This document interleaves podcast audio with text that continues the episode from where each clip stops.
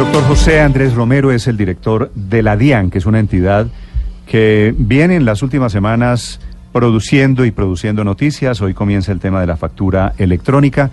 Pero quiero saludarlo, doctor Romero, para preguntarle también de corrupción, de la familia Ambuila, de los Lamborghinis, de las mafias que hay detrás. Doctor Romero, buenos días.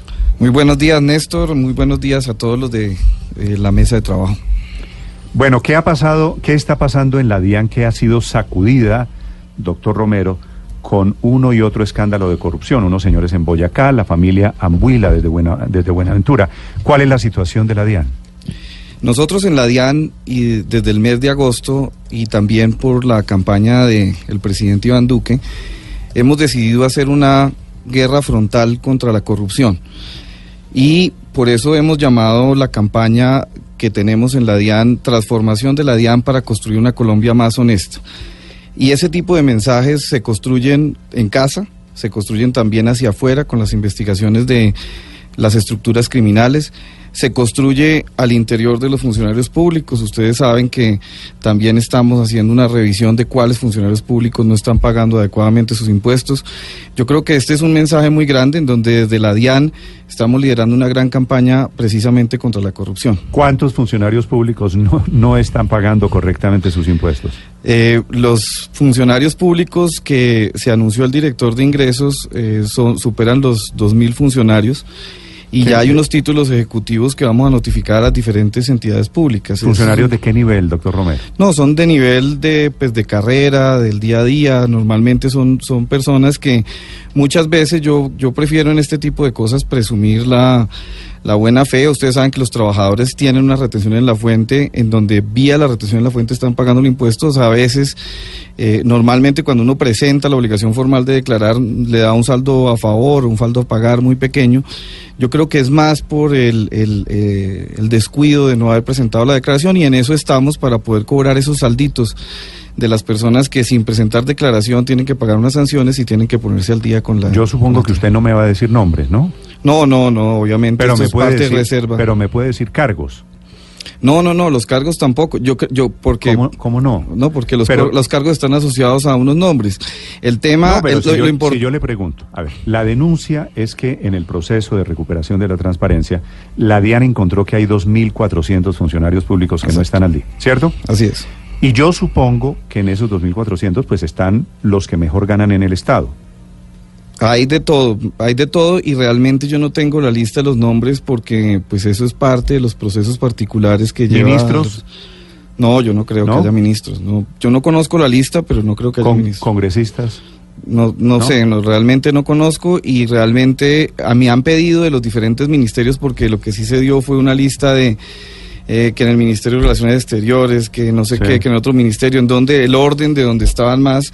Y yo creo que lo más importante es acá tomar medidas y mandar unas comunicaciones rápidamente a todas las entidades para que desde las entidades les puedan, eh, vía el sueldo, eh, ayudar a que, a que se pongan al día muy rápidamente. Doctor Romero, ¿qué ha logrado averiguar usted como director de la DIAN? Ya han pasado casi dos meses desde el escándalo de Buenaventura, que descubren a la niña Ambuila con el Lamborghini y eso se vuelve el símbolo de cómo un funcionario de rango muy medio, ¿verdad? Su padre, eh, pues se hacía, se hizo a dineros indebidos.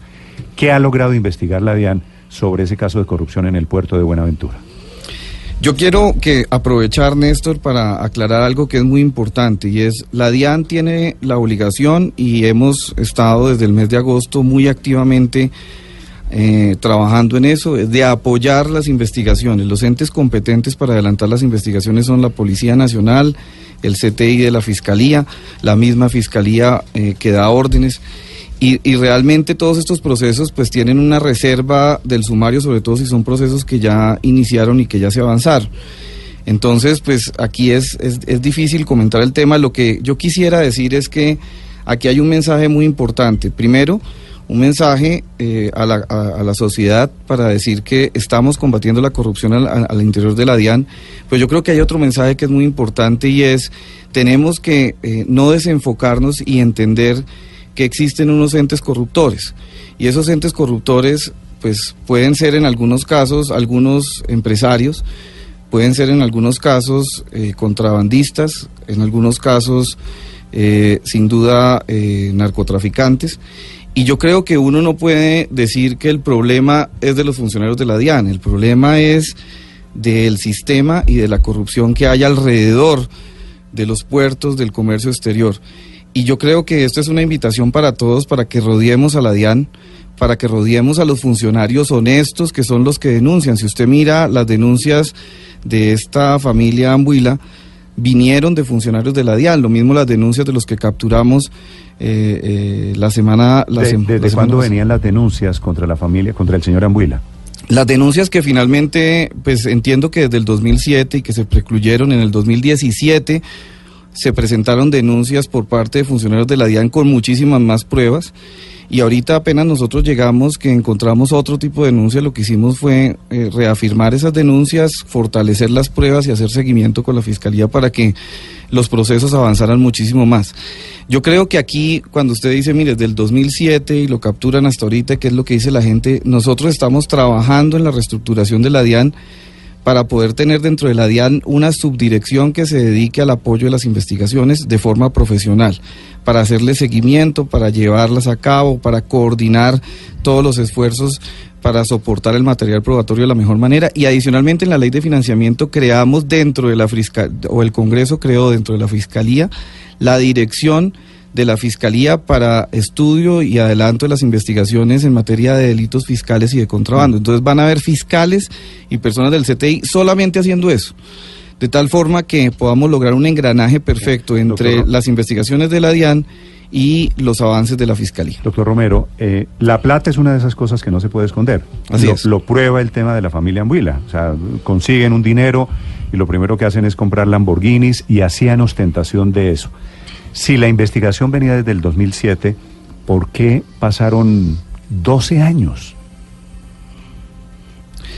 Digamos que en el Estado está la UIAF también, eh, está la Fiscalía, seguramente tuvieron que, avanzar en la búsqueda de las pruebas. Yo no conozco la metodología, ni los avances, ni los detalles del El- proceso, el- pero a mí también me suena que se demoraron mucho. Precisamente lo que queremos es mejorar la coordinación con la UIAF, con la Fiscalía, con la Procuraduría, colaborarnos de una forma más cercana, más profesional y ayudar a que estas ¿Cuál era, investigaciones no se ¿Cuál demoren. era el cargo del señor Ambuila exactamente? Él era el jefe de carga, el que se encargaba de revisar eh, que, que la carga cuando ¿Usted, llega... usted recuerda cuál era el sueldo de él?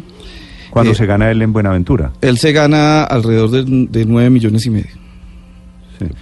Y, y- y la DIAN, eh, porque después me han dicho funcionarios, sabían que eso era imposible con un sueldo de 9 millones de pesos, dar lugar a tanto lujo.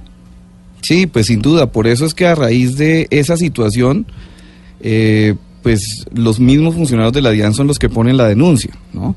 Aquí el tema es que obviamente los lujos eran de la hija, ¿no? Entonces, pues esto es un tema que, que obviamente estaba en redes sociales y, y- y se, se pasó de- de- de nivel, pero yo creo que hay que enfocarnos es en que aquí tenemos que combatir la corrupción no solamente al interior de la DIAN, sino por fuera de la DIAN. Y dentro de la DIAN hay gente que tiene perfil bajo, que también toca combatirlos, que toca investigarlos, que toca trabajar muy de cerca con la UIAF para que la UIAF pueda hacer las investigaciones de dinero, la DIAN no las puede hacer, Doctor Romero. y pueda poner las denuncias a la fiscalía que corresponde. Se habla de la posibilidad de que detrás de Ambuila y, y la gente que estaba cometiendo estos actos de corrupción en Buenaventura haya políticos, haya congresistas incluso. ¿Ustedes tienen la misma información?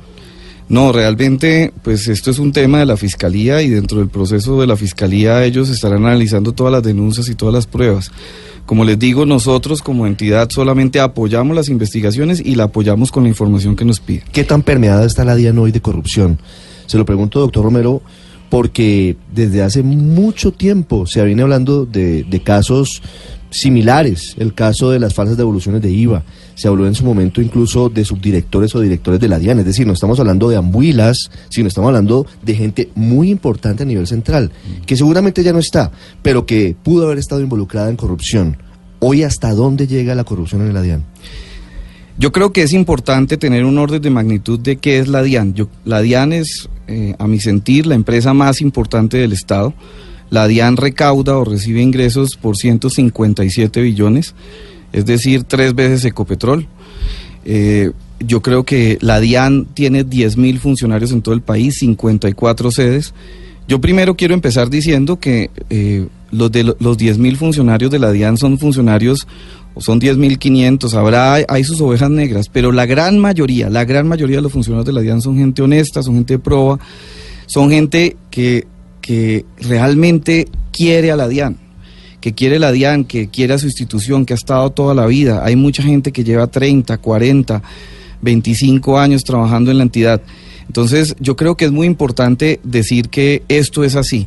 Obviamente, eh, yo creo que cuando hay una entidad tan grande, es fundamental poder tener unos sistemas tecnológicos que ayuden a controlar las operaciones y lo que hacen todos los funcionarios. Mm. Por eso la importancia de la transformación eh, tecnológica de la DIAN, porque es vía la, tecnología, déjame terminar la idea, es vía la tecnología vía poder controlar todas las operaciones, vía poder saber quién es el responsable, vía poder tener trazabilidad de quién entra al sistema, quién lo modifica, quién hace, quién tiene la responsabilidad, vía tener cámaras en los puertos, vía tener escáneres para poder saber eh, qué es lo que viene realmente en los contenedores y poderlo vigilar desde Bogotá, desde el Centro Nacional de Monitoreo que estamos montando en, en, en, Bogotá, para que desde Bogotá podamos vigilar todos los puertos del país. Vía la tecnología creemos que vamos a poder realmente decirle a la gente, eh, las personas que son corruptas las vamos a estar controlando y las vamos a estar identificando eh, muy rápidamente. Doctor Romero, eh, entiendo que usted cambió los oficiales de la Armada en las aduanas de,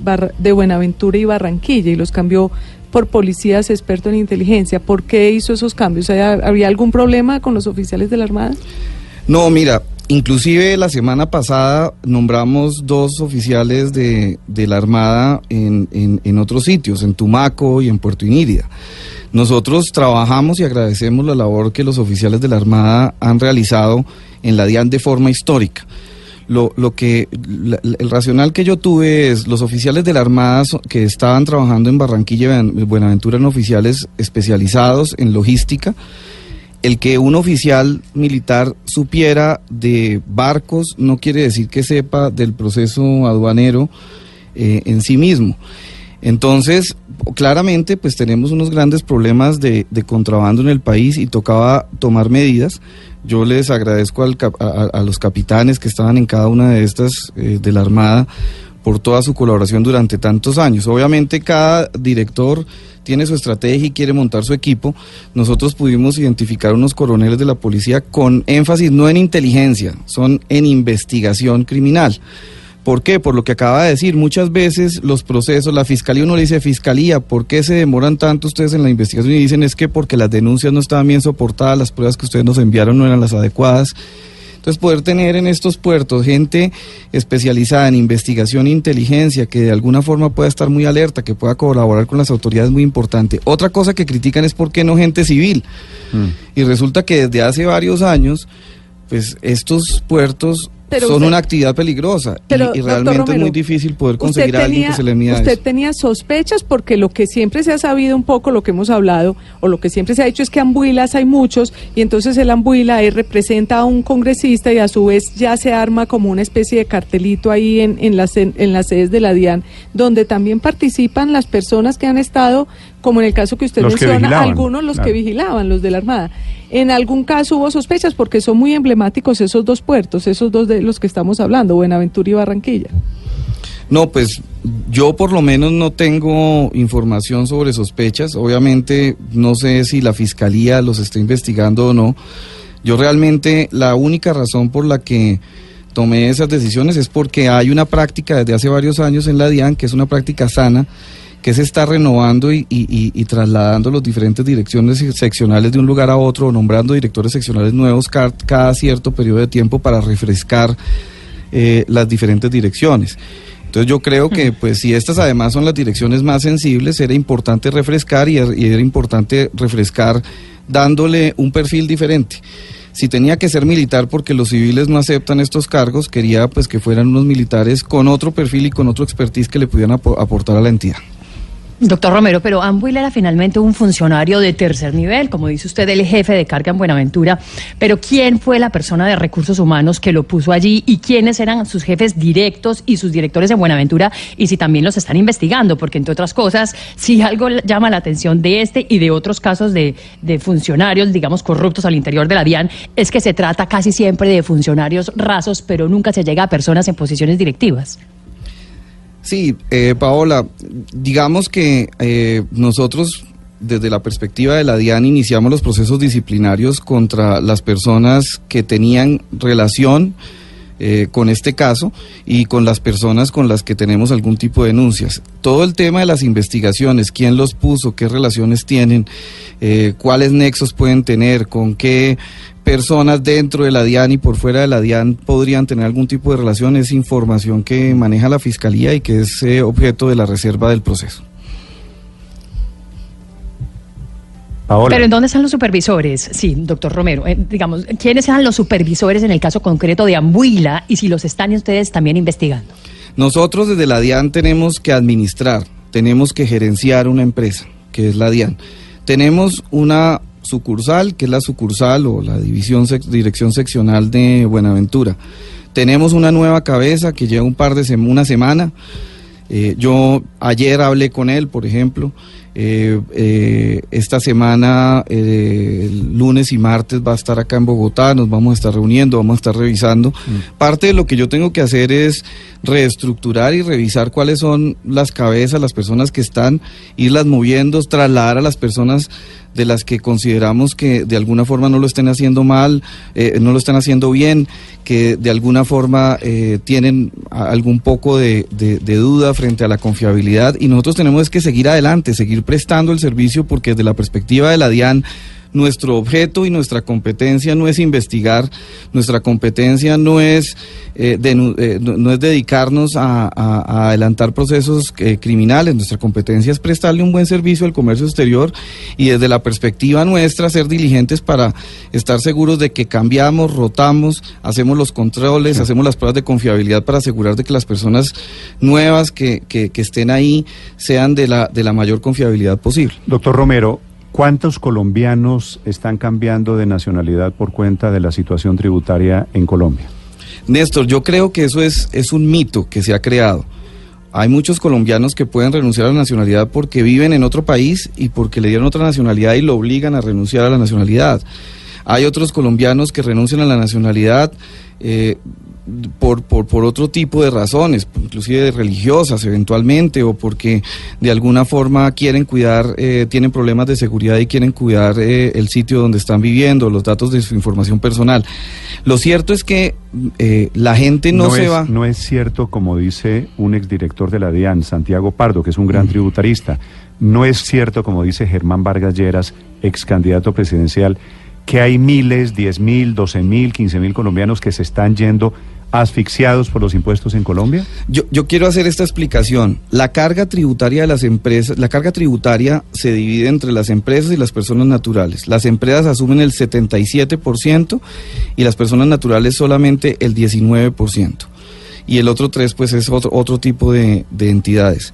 Esto significa que Colombia, a diferencia de lo que dicen como argumento de que tiene la carga tributaria más grande a las personas naturales, no es cierto.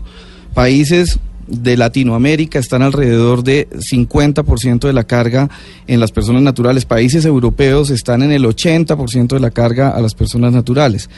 Entonces, eso no es cierto. ¿Quiénes son los que se van? ¿A quiénes les aumentamos la carga tributaria? A los que ganaban más de 100 millones de pesos.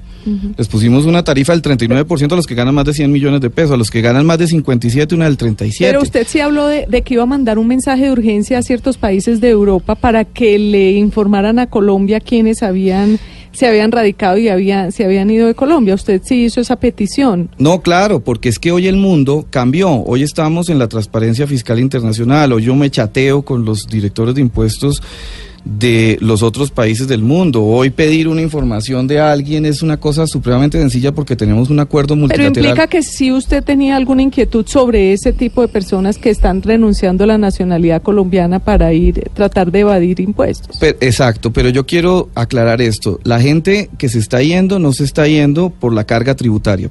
Primer punto.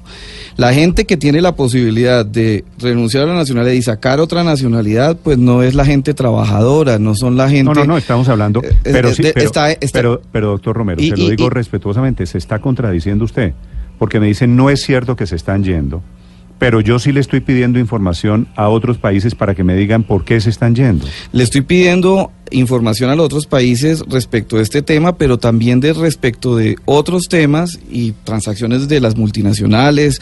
Estamos recibiendo automáticamente información, recibimos 50 mil reportes de información el septiembre pasado y este año vamos a recibir 175 mil reportes de información. ¿De más qué los- ¿qué más quiere decir reportes de información? En, en el acuerdo multilateral, nosotros hay, hay un mecanismo automático de intercambio de información. El año pasado había 50 países intercambiando información automática con Colombia. Recibimos 50 mil reportes de 50 Mm. Pero mil usted, ¿por qué, pidió, contribuyentes. por qué pidió a países... No es automático.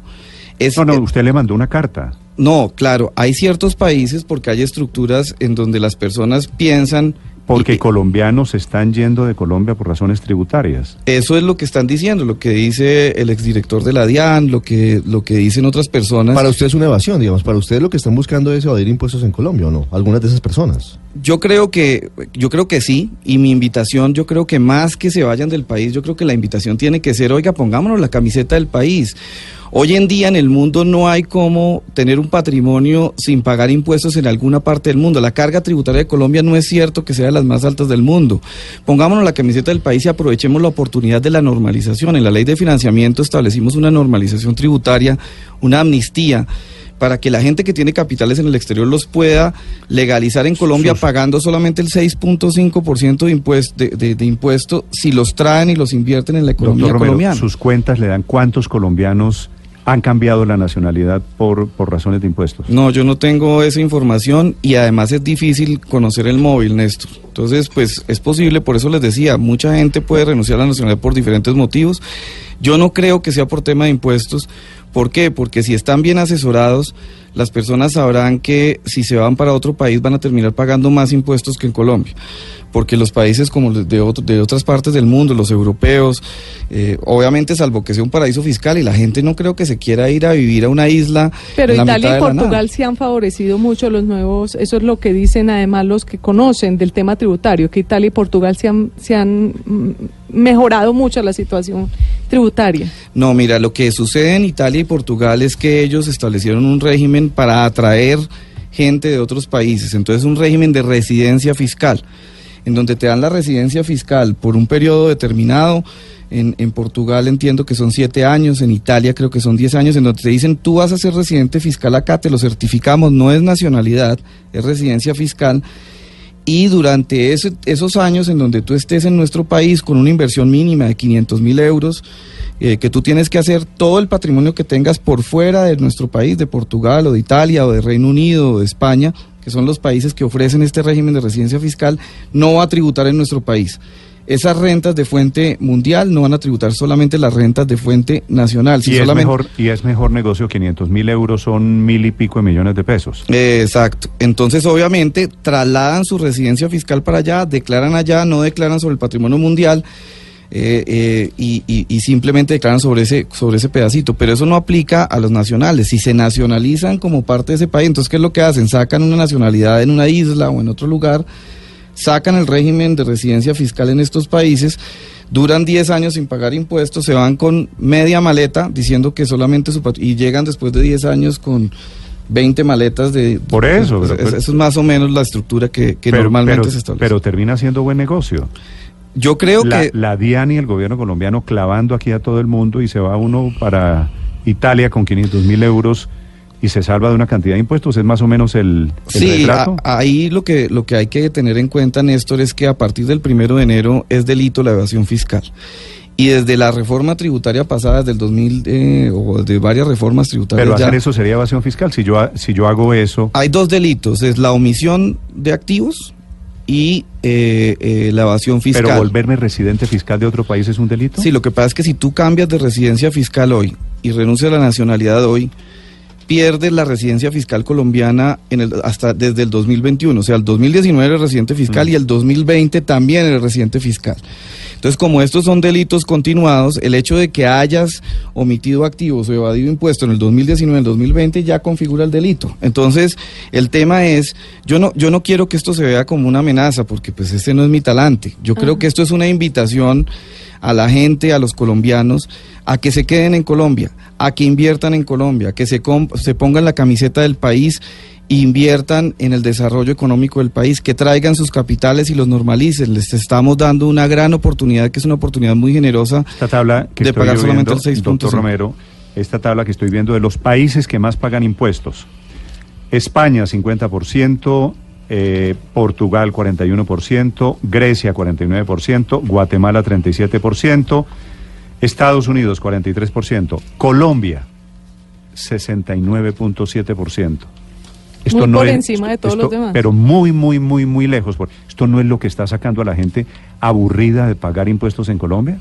De acuerdo, Néstor, ese 69.7 es la tarifa efectiva de tributación de las empresas. Por eso en la ley de financiamiento bajamos la tarifa que estaba en el 43, en el 40, en el 37 en el gobierno anterior, la estamos bajando 33, 32, 31, 30 para las empresas. Estamos permitiendo unos descuentos tributarios del ICA, del, GMF para que la tarifa efectiva baje.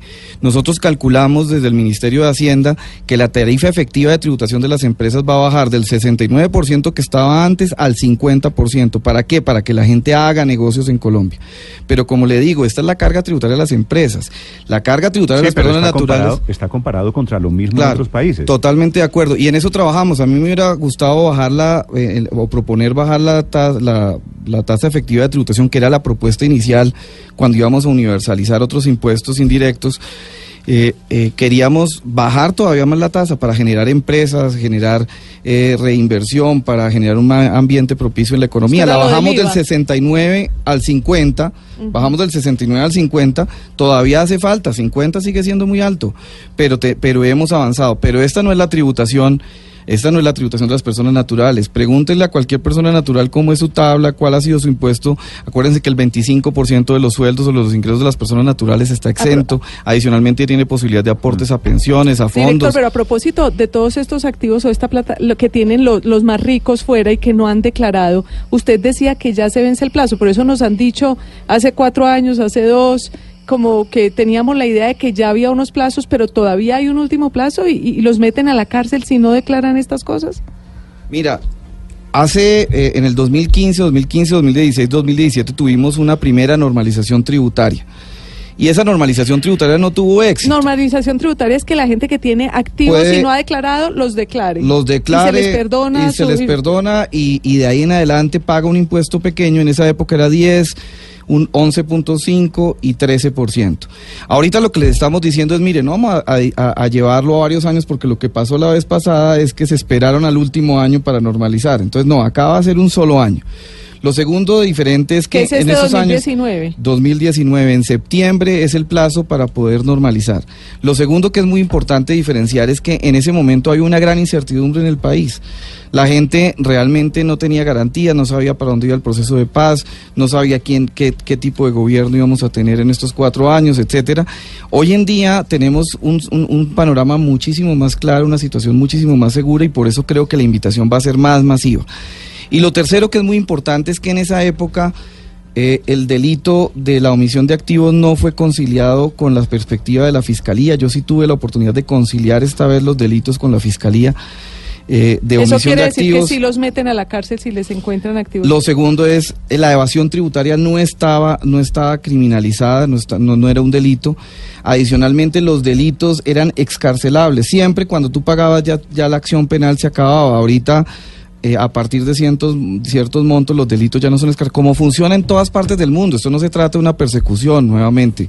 Esto se trata es de meter a Colombia dentro del ámbito internacional. Hay muchas presiones, muchas recomendaciones internacionales porque todo el mundo penaliza la evasión.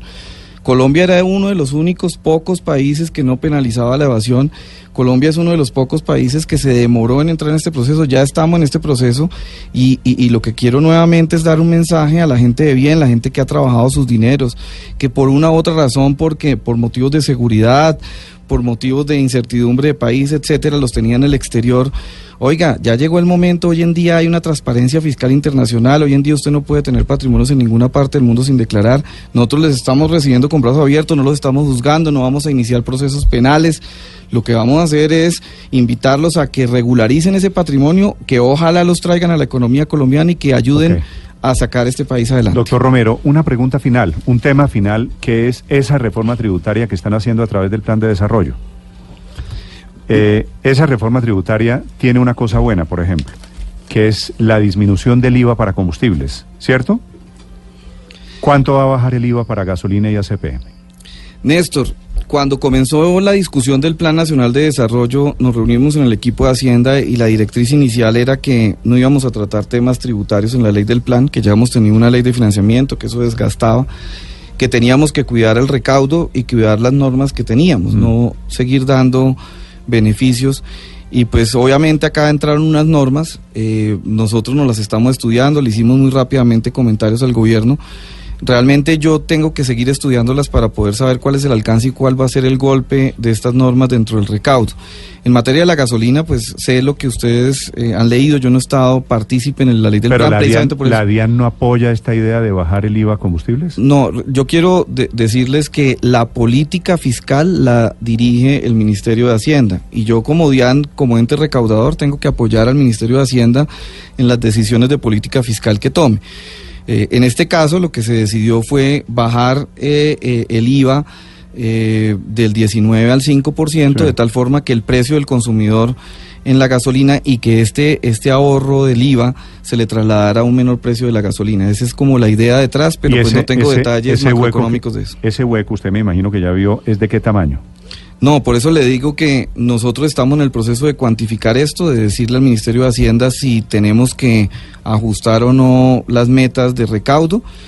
Eh, pero, pero lo que le digo, Néstor, es que con cosas como la factura electrónica que estamos lanzando ahorita, como el éxito que ha tenido el régimen simple, eh, todos estos mecanismos que estamos haciendo y estas victorias tempranas que estamos logrando desde la transformación de la DIAN nos van a ayudar a mejorar la gestión tributaria y eventualmente vía un mayor recaudo, una mejor gestión, una mejor lucha contra los evasores, seguramente vamos a poder cubrir el hueco que se arme con este tipo de normas que, que se conciliaron en el Congreso. Pero es un hueco de 700, 800 mil millones de pesos, algo así. Yo, yo, yo creo que puede estar alrededor de eso. Néstor. Paola, la ul- es el hueco de, del IVA, de la disminución del IVA, que no es usual que en Colombia baje el IVA para ningún producto. Paola, la última, sobre Precisamente IVA y dentro de ese impuestos. plan, sí, sobre en ese plan nacional de desarrollo, doctor Romero, hay un punto que habla mm, de un tratamiento diferente al IVA al arroz, ¿no? Que, dice que el, el IVA pa- al arroz para consumo humano pasaría de ser excluido a ser exento, es decir, sería objeto entonces de devoluciones de IVA.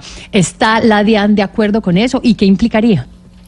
No, pues obviamente desde la perspectiva de la DIAN, que nuestra función es el recaudo y es garantizar las metas de recaudo, cualquier norma que establezca beneficios adicionales nos golpea y nuestra función es mandar un mensaje de que pues preferimos que no exista porque nos van a afectar las metas de recaudo Sí. y de esa manera eh, eh, pues afectar el, el equilibrio fiscal del país.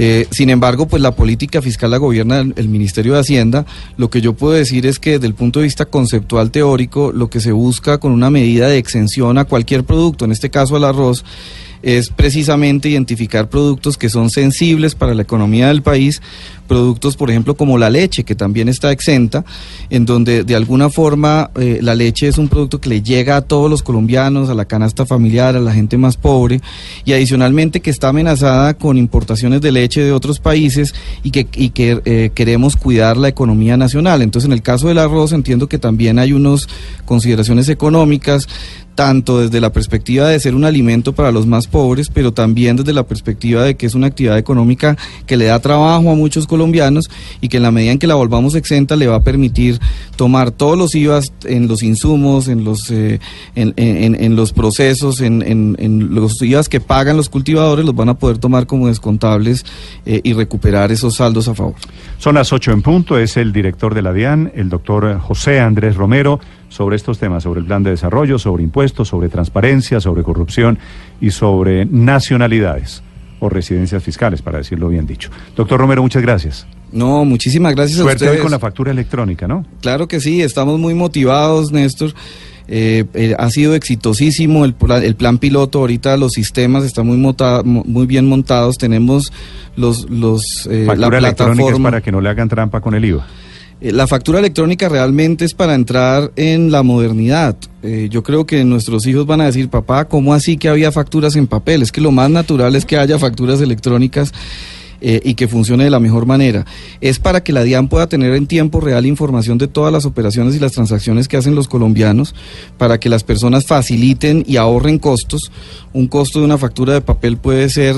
Eh, 20 veces lo que costaría una factura electrónica, sin contar que la factura electrónica va a ser gratuita en la plataforma gratuita de, que va a ofrecer la DIAN, que va a tener una cobertura del 80%. En fin, yo creo que eh, invitamos a los colombianos a que la prueben, a que crean en el sistema. ¿No le vuelven a preguntar a la gente con factura o sin factura? No, no, no. La idea es que la gente vea que los sistemas son cada vez más simples, que la DIAN está mucho más cercano al contribuyente, que va a haber un control y un cruce de operaciones que es muy importante, en donde vamos a cruzar información con las entidades financieras, vamos a cruzar información con los proveedores. Ustedes saben que hoy en día los que tengan factura electrónica van a poder tener devoluciones automáticas. Los que tengan factura electrónica son los que van a poder tomar costos y gastos deducibles en la declaración de renta. Los que tengan factura electrónica son los que se van a poder meter al régimen simple. Muy cortico, ¿cómo convence al tendero para meterse a esto? Al tendero yo le mando un mensaje a todos los pequeños y es el régimen simple de tributación que lanzamos el 20 de mayo. El régimen simple de tributación es la herramienta más eficaz eficiente y de avanzada para poder formalizar a todos esos pequeños empresarios para poderlos apoyar. Es un impuesto muy pequeño, que es un porcentaje de las Formalizar para poderlos apoyar es no, yo creo que... El, formalizar en Colombia... Es, formalizar cuánto ganan y cuánto tienen que pagar. Dícese formalizar eh, cuando queremos clavarte. no, Néstor, mire, cuando se hace el estudio de las, de las empresas que no son formales hoy en día, se dice que el 40% del millón de empresas que no son formales en ese rango de facturación, el 40% responde que es porque eh, los trámites y el cumplimiento de las obligaciones tributarias, sacar el RUT, crear una empresa es muy complicado y muy demorado. Fíjese lo que el programa que lanzamos hace un mes, que crear una sociedad en Bogotá se demoraba 11 días.